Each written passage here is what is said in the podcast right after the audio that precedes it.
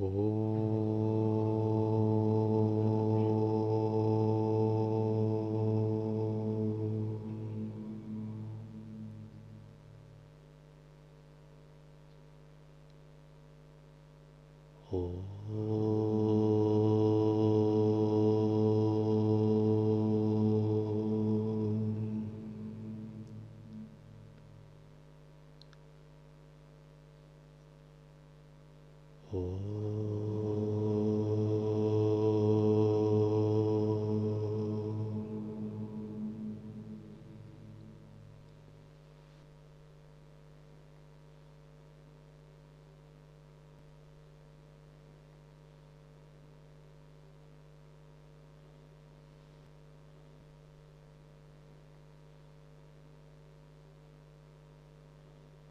Йога Васиштха, глава 5.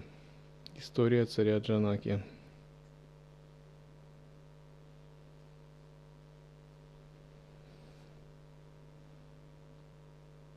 Васиштха продолжает давать наставления царевичу Раме.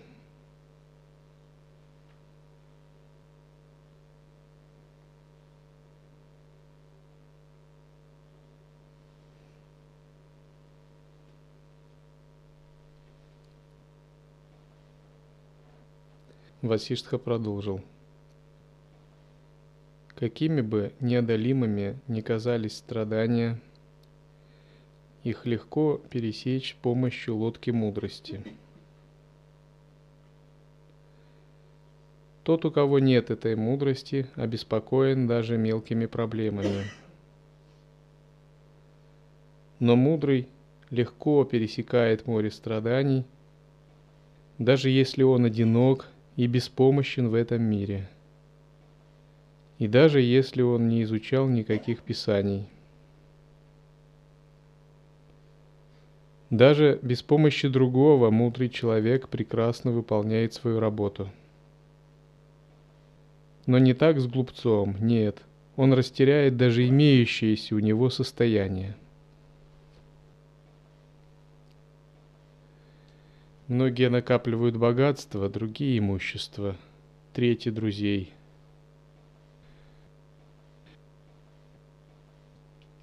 Четвертое еще что-либо.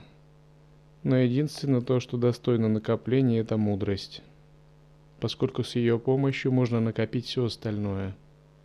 Но если мудрости не хватает, то здесь ничего не поможет. Таким же образом, страдания, которыми мы ограничены, можно преодолеть с помощью мудрости. Говорят, что у кого нет этой мудрости, обеспокоен даже мелкими проблемами. Не иметь мудрости означает быть схваченным сиюминутными проблемами. Означает не ощущать ту глобальность жизни, в которой ты пребываешь, ту мистерию, которая разворачивается – потерять мистичность жизни, ее тайну, чувство Бога и воспринимать ее обыденными глазами. Это называется убийство Брахмана, то есть предательство Бога в себе. Такой человек, он хоть и живет, но духом он мертв. И как бы изначально жизнь как таковая, осознавание в нем едва теплится – если вы практикуете особенно путь отрицания, и у вас нет ни чистого видения, ни способности к интеграции, то просто говоря с таким человеком, вы заражаетесь, и вам больно рядом с ним. Вы можете чувствовать колоссальную жалость и боль, и вам душно даже, когда вы общаетесь с таким человеком, если у вас нет опыта. Конечно, если у вас есть принцип чистого видения, вы совершенно иначе смотрите, и вам не больно. Вы просто его воспринимаете, не отождествляясь. И думаете, ну, такого его уровень, нет проблемы. Но сами, конечно, вы не захотите в его шкуре побывать. И все дело в том, есть ли эта мудрость или нет. Но мудрый легко пересекает море страданий. Даже без помощи другого мудрый человек прекрасно выполняет свою работу – Иногда в силу своей как бы служения я общаюсь со многими людьми и говорю, вот тебе нужно вот это служение сделать, тебе вот это. И если у человека есть мудрость, ему ничего не нужно больше делать, ему надо тонкий намек. Ему достаточно намекнуть, и он все сделает сам. Найдет средства, способы, приложит ясность, все развернется, расцветет как мандала. И видно, у этого человека есть собственный свет, ясность, мудрость и видение, и он способен это развернуть. Но если мудрости нет, он запнется на первом же шагу. То есть он не будет способен проявить себя в служении как-то в чем-то. Или он заявит о своей несостоятельности. Он попытается убедить, что это невозможно ну, нет того, это еще время не пришло, это ограничение. В таком случае я думаю, ну что ж, с тобой или без тебя я все равно добьюсь этого. Для меня это возможно, потому что в моем кармическом видении все это возможно. Просто у тебя не хватает видения. Это и есть разница в мудрости. Когда у вас малая мудрость, вы слишком ограничены вашими законами, в которых вы живете – законами сансары, разумеется, и вы их принимаете как что-то данное. Допустим, есть смертность. Закон сансары – это смертность. Ну и все люди принимают, да, смертность есть, а мы люди, мы должны им э, покоряться этим законам. Или есть законы гравитации и прочего. Но на самом деле смертность есть, пока нет мудрости. В противном случае боги были бы тоже смертны – но боги не умирают, боги бессмертны, потому что у них больше мудрости. И выходит так, что те законы кармического видения, в котором пребывают люди, для богов законами не являются. Для богов законом является лила, санкальпа шакти, творческая игра, чистое видение, бессмертие, божественная гордость, величие, своя воля, способность управлять временем пространством законы людей на них не распространяются. И когда им скажут, вот, законы людей таковы, боги скажут, да вы что, это вообще не законы, мы не собираемся даже слышать об этом, у нас свои законы. И они развернут целую вселенную своих законов, где вся человеческая логика, ценности, мировоззрение, привычный ход мышления, все не работает, самосвобождено.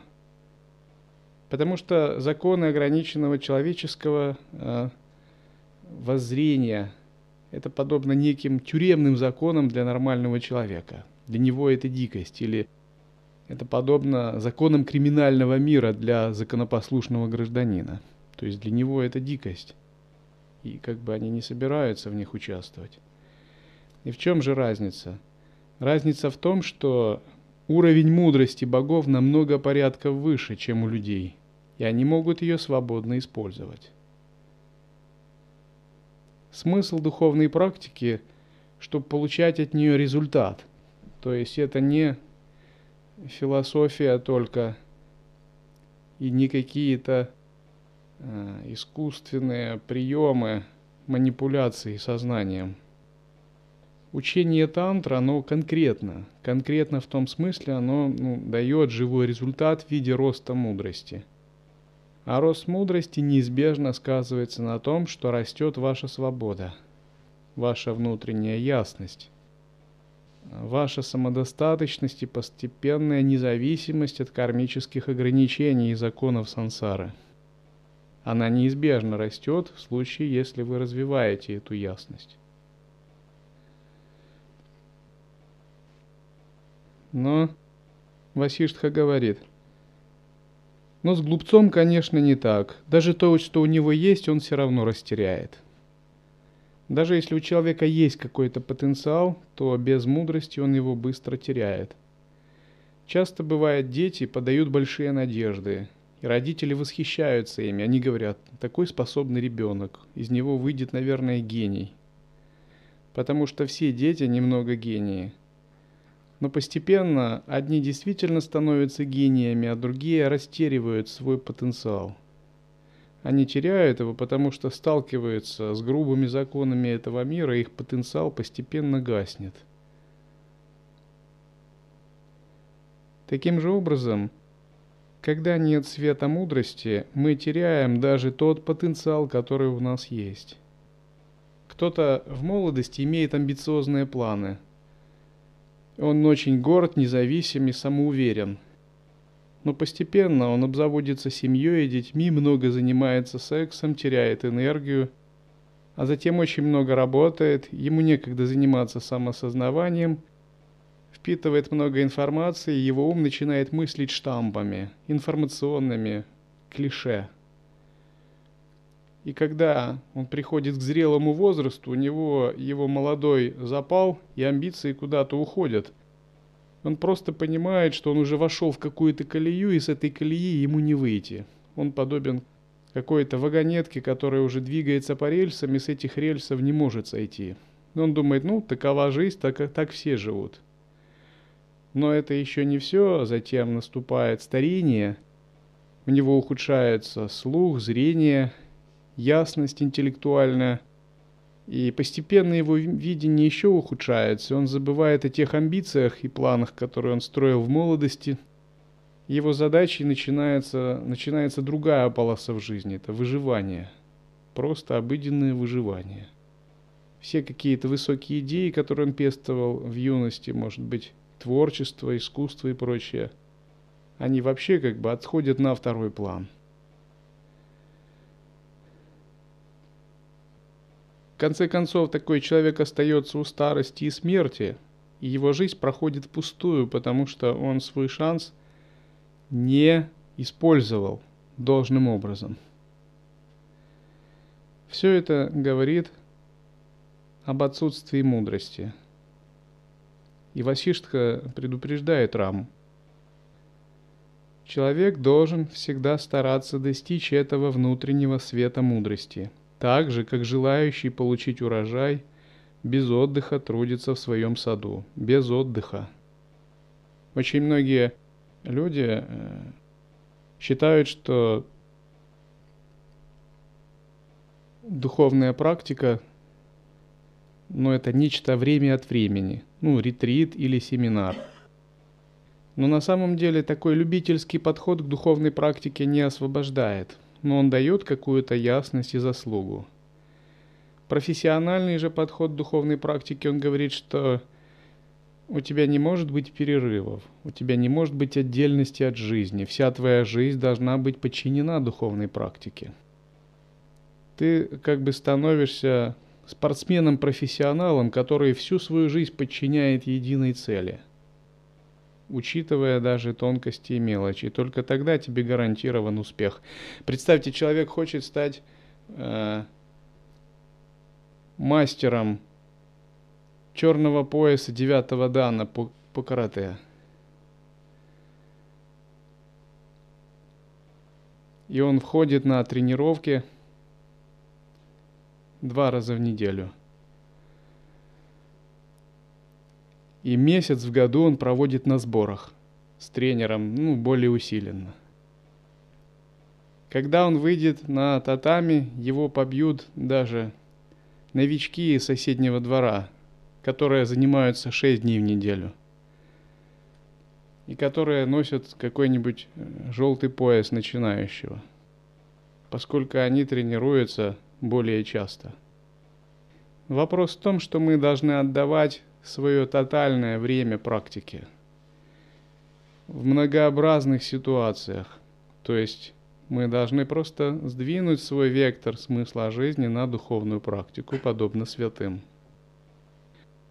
В противном случае мы будем чувствовать, что мы не успеваем, мы не успеваем, и так мы не успеем, и жизнь пройдет, и в конечном счете не будет э, никакого толку от того, что мы занимались практикой.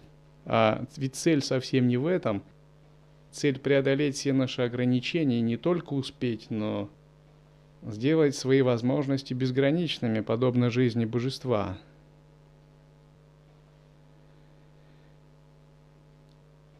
И Васиштха говорит, нужно трудиться без отдыха, как человек, который хочет получить урожай в своем саду. Под таким трудом без отдыха мы подразумеваем способность привнести созерцательность во все аспекты нашей жизни.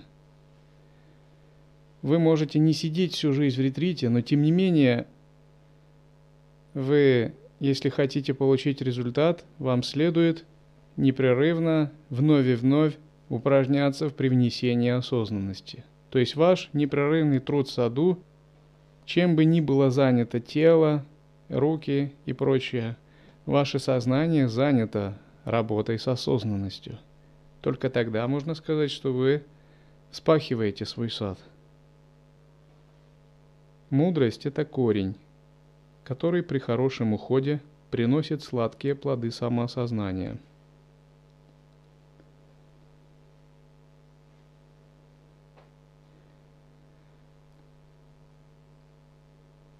Усилия и энергия, затрачиваемые людьми в мирских делах, должны быть в первую очередь направлены на достижение этой мудрости.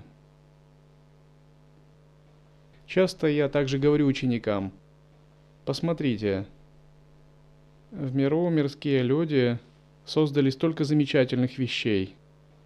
Космодром Байконур, орбитальную станцию, метро, метро под толщей океанской воды – автомобили, парламент, теорию относительности. У них много достижений в материальном измерении. И мы, как практикующие, должны поучиться у мирских людей. Таким же образом, мы должны те же усилия и энергию, которые затрачивают мирские люди, затратить на духовную практику – тот же энтузиазм и та же сила и самоотдача мы должны затратить на духовную практику и служение, рассматривая служение как духовную практику. И у мирских людей есть возможность поучиться концентрации при ведении дел в бизнесе, при служении каким-то идеалам государства. Иногда я говорю ученикам, посмотрите, если бы э, так как вы делаете служение, вы попробовали делать служение на бизнес-фирме, вы бы разорились давно. Они говорят, да, да. Я говорю, ну тогда думайте, как надо делать. Это действительно так, потому что э, мирская жизнь это жестокий мир. Это мир, где никто не будет уступать вашим слабостям. Никто не пойдет на компромисс с вашей ленью, э, эгоизмом, амбициями и прочими. То есть Жизнь среди практикующих – это мягкая жизнь. Как бы к вам относятся толерантно, уважая ваши внутренние данные, свободу выбора и прочее, испытывая сострадание. Но мирская жизнь – это гневная мандала. И там никто не собирается как бы относиться к вам толерантно, уважая ваши внутренние данные. Вовсе это все ерунда. Вам скажут, ты что вообще, да? О чем ты говоришь? Иди работай. Не хочешь, упиши увольнение. Потому что там не берут в расчет э, ваши тонкие качества, и никто не хочет э, думать о вас, никто не хочет развивать ваши тонкие качества. И никто не думает о том, чтобы дать вам что-то, потому что все рассматривают вас как э, получить от вас что-то.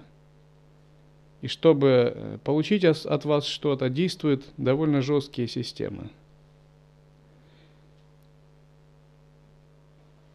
И если тот же силу намерения мы применим в духовной жизни, то мы получим гораздо более ценные вещи, нежели получает в миру. Это и есть эта мудрость, достижение этой мудрости – Сначала надо победить тупость разума, причину всех страданий и недоразумений. Семя этого огромного дерева, кажущегося мира.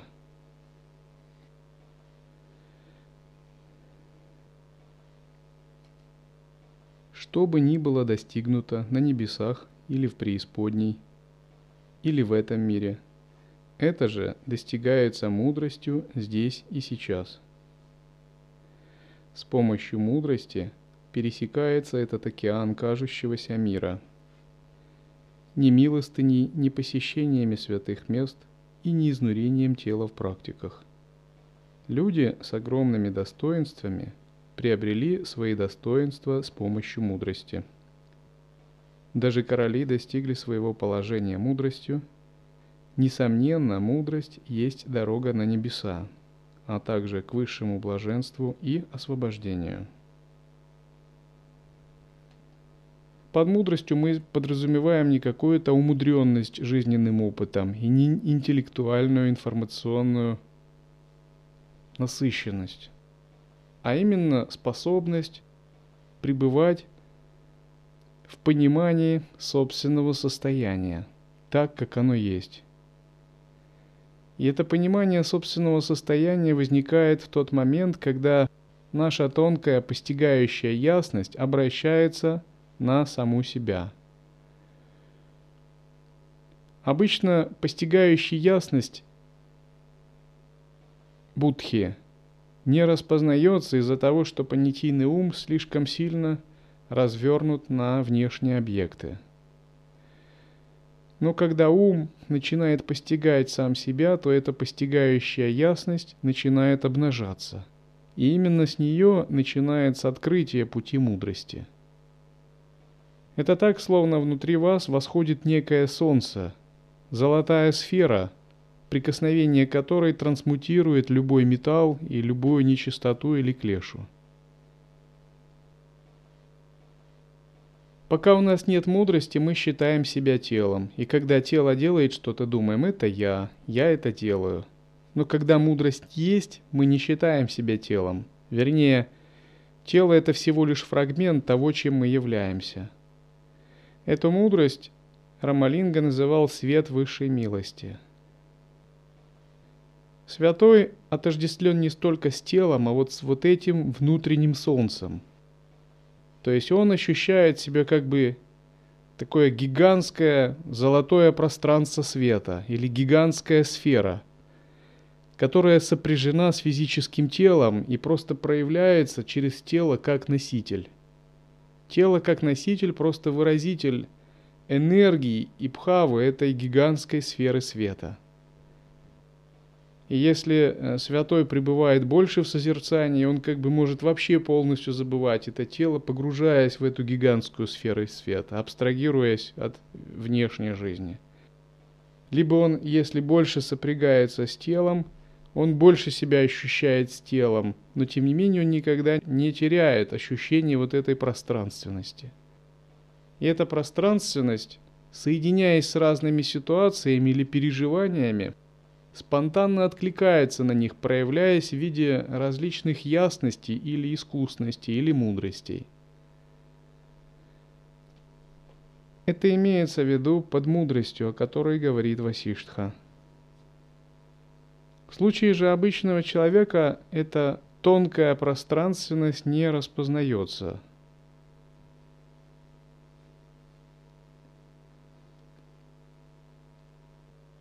Мудрость или внутренний свет подобны волшебному камню из легенды. О Рама, который выполняет все желания своего хозяина. Обладающий мудростью легко достигает другого берега этой иллюзии мира. Не имеющий мудрости тонет в кажущемся мире –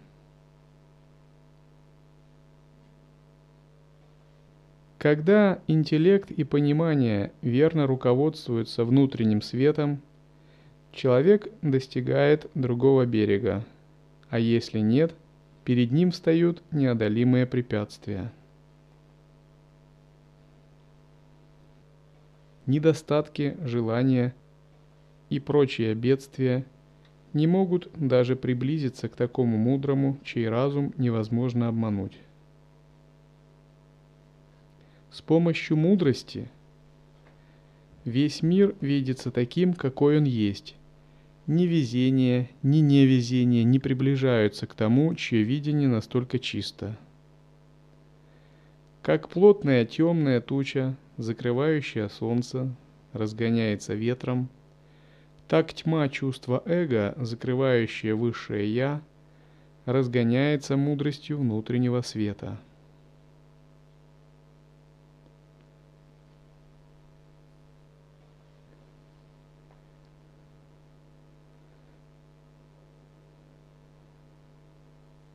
Почему человек, не имеющий мудрости, тонет в кажущемся мире? Потому что при восприятии, двойственном субъект-объектном восприятии, накапливается новая карма, создает новые цепочки причин-следствий, вместо того, чтобы самоосвобождаться. Поэтому говорят, мысли непрактикующего кармического человека подобны резьбе по камню, то, что вырезано на века. Мысли же того, кто утвержден в мудрости, подобны кругам на воде. Что бы ни проявлялось, все самосвобождается. Поступки создают новую карму. Но глубже поступка в намерение, мотивация. Даже если поступок кажется дурным, а мотивация правильная, дурная карма не создается или создается не в той мере – но еще глубже намерения и мотивации лежит осознавание.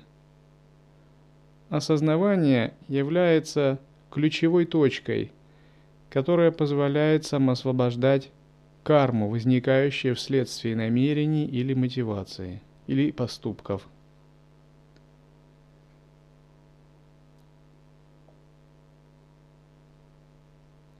Как тьма чувства эго, закрывающая высшее «я», разгоняется мудростью. Эго присущи различные функции – приязнь, отвращение, привязанность, гнев, заблуждение, ослепление страстями.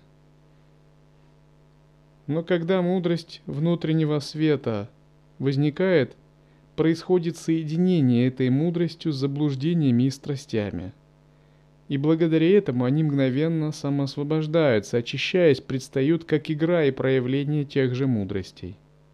А если соединение этого внутреннего света со страстями, иллюзиями, заблуждениями не происходит, то, разумеется, их чистая природа не распознается, и они остаются тем, чем они являются. Обуславливающими, как бы обвязывающими сознание человека – Один учитель как-то собрал своих учеников и спросил, чего они добились за время обучения.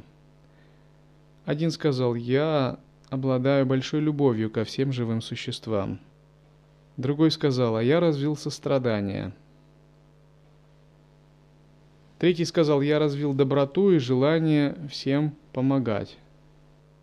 Учитель сказал, мне кажется, все, что вы развили, фальшивы. И ученики огорчились и возмутились, сказав, как так? Я, допустим, обладаю большим желанием постоянно помогать другим. Этот ученик был царем. Тогда учитель сказал, знаешь что? Вот твой министр обладает большим потенциалом. Дай ему царство, а сам удались в лес на 12 лет. Если сделаешь так, все твое царство будет процветать. Если по-настоящему хочешь помогать другим – Помоги им таким образом. Царь смутился и подумал, нет, я не готов. Тот человек, который развил любовь э, к другим существам, учитель позвал его с собой и привел в толпу людей. Эти люди были низкообразованы и плохо воспитаны. И пока он находился, эти люди начали оскорблять его, а некоторые даже плевать в него – и собирались даже его поколотить. И первое время ученик э, терпел некоторое время, но затем он проникся большим неприязнью и даже злостью на этих людей и сбежал от них. Учитель сказал, теперь ты понимаешь, как сильна твоя любовь и сострадание к этим людям. Поэтому я и сказал, что они фальшивы. Третьему ученику учитель поднес труп дохлой собаки и сказал, способен ли ты полюбить это? Ученик отпрянул в отвращении. Учитель сказал, видишь, я же говорил, что твоя любовь фальшива. Тогда ученики задумались и поняли, что то, что они думали, и то, о чем вел речь учитель, это разные вещи, что они пока не понимали, о каком уровне ведет речь учитель. И они решили снова очень серьезно и усердно практиковать.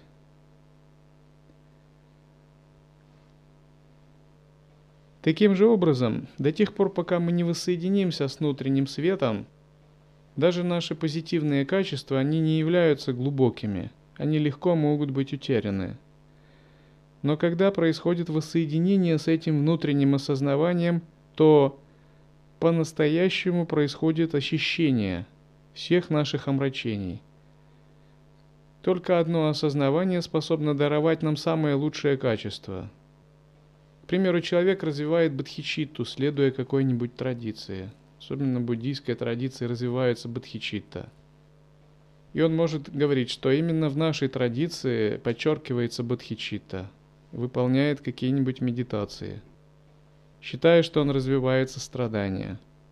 Но если само сострадание не основывается на принципе осознанности и не идет из этого пространства золотой сферы – то такая бодхичита не более чем искусственно созданная некая наработка, которая не имеет глубокой основы.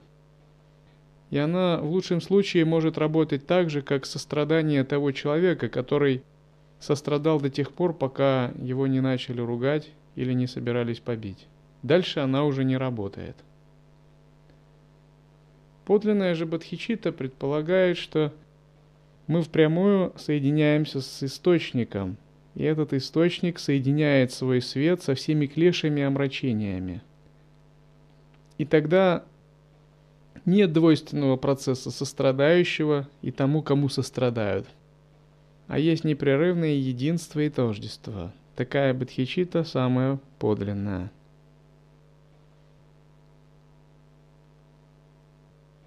И Васиштха далее продолжает – «О Рама, исследуй свою собственную сущность, как это делал Джанака. И ты без малейших затруднений достигнешь состояния тех, кто знает то, что достойно знания. Снова и снова следует побеждать врагов, называемых чувствами. И тогда твое истинное «Я» достигнет собственными стараниями удовлетворения. Когда таким образом осознается бесконечное «Я», страдания заканчиваются.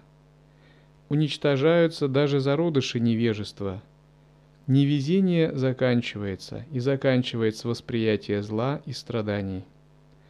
Поэтому, о Рама, будь как Джанака и осознай самого себя в свете своего внутреннего света, будь прекрасным человеком. Васишка называет чувства врагами. Состояние непробужденного ума таково, что чувства для него действительно являются врагами. Все, что делает человек, это как бы теряет прану через восприятие. Поскольку он неаккуратно обращается с чувствами, эти чувства, как воры, тянут из него жизненную силу. Вот он смотрит на что-то, он теряет прану через глаза – он ест, его элемент огня понижается. Он занимается чем-либо, он теряет физическую прану.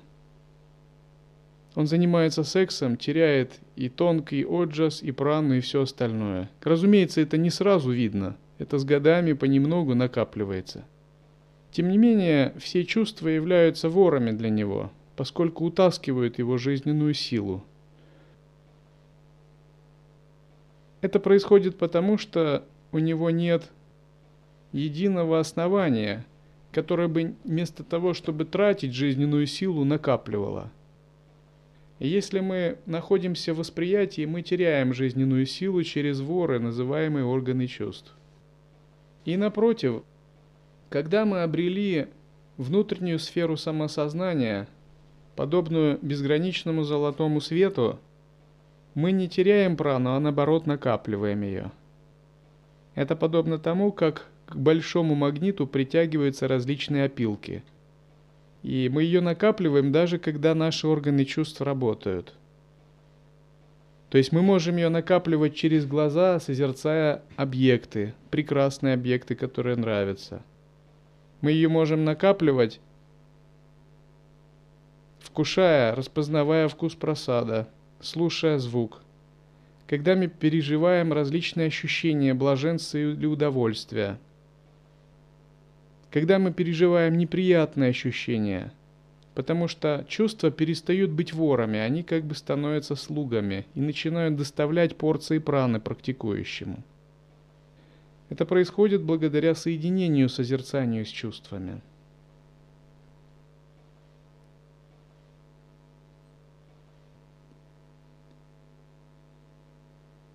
У Гаракханатха есть такие слова. За одну ночь можно растратить срок жизни на 12 лет.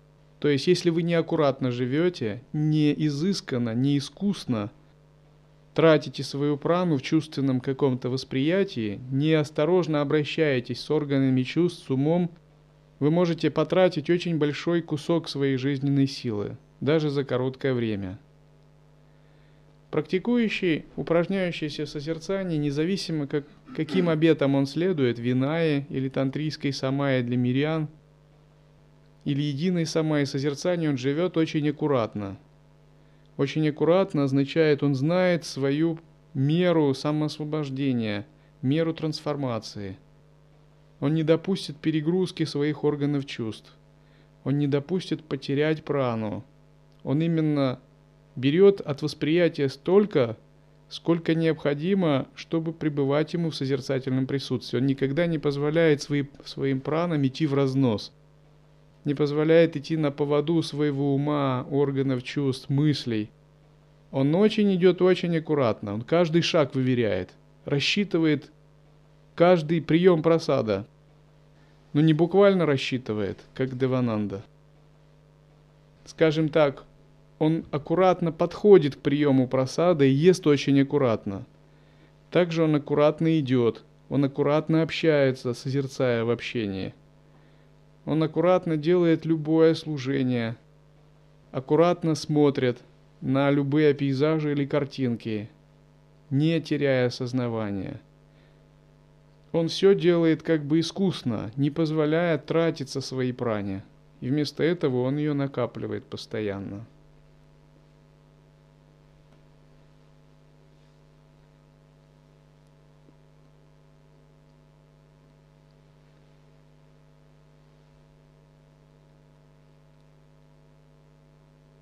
Есть такие слова. Мастер подлинный не отвергает ничего, но никогда не сделает и ничего лишнего. Однажды я ехал на машине с одним учеником. Он спросил, у вас не возникает желания поводить машину? Есть же такая возможность. Я подумал, да мне даже и в голову этого не приходило. Ну, есть те, кто умеет водить, ну и пусть себе водят. Я не умею. И ну, была возможность даже без прав где-нибудь. Но в этом нет необходимости. Я не, не знаю, как, какую пользу это ученикам принесет, живым существам. А раз в этом нет пользы, то и нет смысла в этих всех вещах. Йогин, он не делает ничего лишнего. И он пальцем не пошевельнет, чтобы что-то сделать то, что ему не нужно или противоречит дхарме.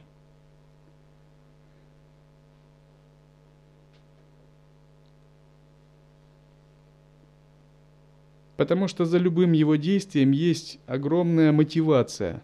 И эта мотивация очень глубокая. Не сразу она может быть распознана.